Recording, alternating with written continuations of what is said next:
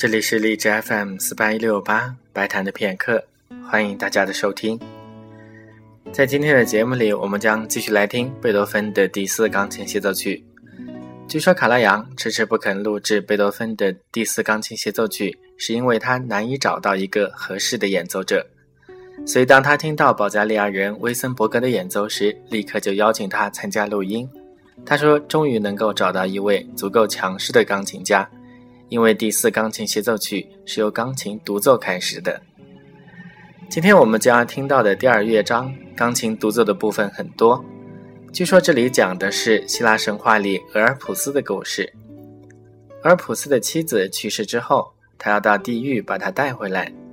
俄尔普斯用竖琴催眠了地狱的三头犬，驯服了复仇女神。”也打动了冥王黑迪斯。